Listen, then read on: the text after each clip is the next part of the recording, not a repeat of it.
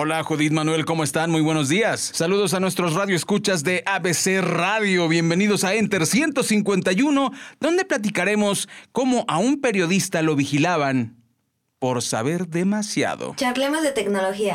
Charlemos de tecnología. Esto es Enter con Raya Costa. Bueno, pues vamos a platicar el testimonio de un reportero, eh, se llama Barton Gellman y él se convirtió en el objetivo de acoso de las agencias de información globales, de las agencias de todo el mundo, por un pequeñísimo detalle. Eh, como en las películas de gángsters de los 30 sabía demasiado. bueno, ¿qué es lo que pasa?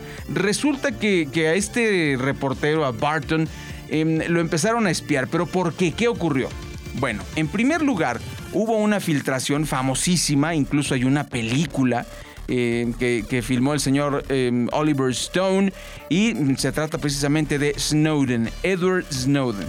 Este cuate lo que hizo fue revelar las actividades de vigilancia masiva eh, que llevaban a cabo los, el gobierno de los Estados Unidos principalmente y la filtró a periódicos como The Guardian, después The Washington Post y bueno, pues reveló estos secretos de la Agencia de Seguridad Nacional, la NSA. Bueno, uno de ellos era por supuesto Barton. Y a partir del momento en que él publica toda esta información, pues de repente empieza a, recibir correos raros. Un día cuando se sube un taxi, enciende su iPad, la pantalla se congela, desaparece, se apaga, empiezan a ocurrir cosas algo raras.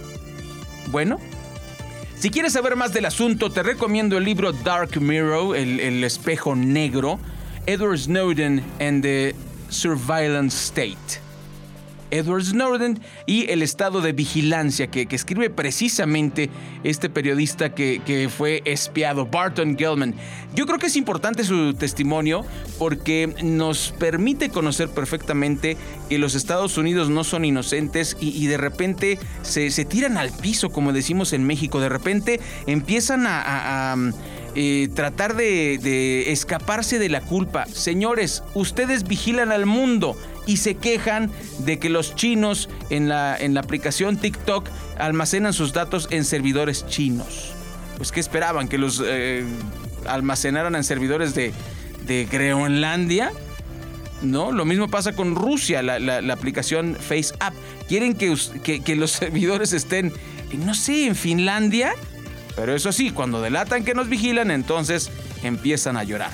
Yo soy Raya Costa, sígueme en redes sociales, en Facebook, Enter con Raya Costa y en Twitter. No me levantan el castigo. ¿Qué onda con ustedes, mis chavos? Charlemos de tecnología. Charlemos de tecnología. Esto es Enter con Raya Costa.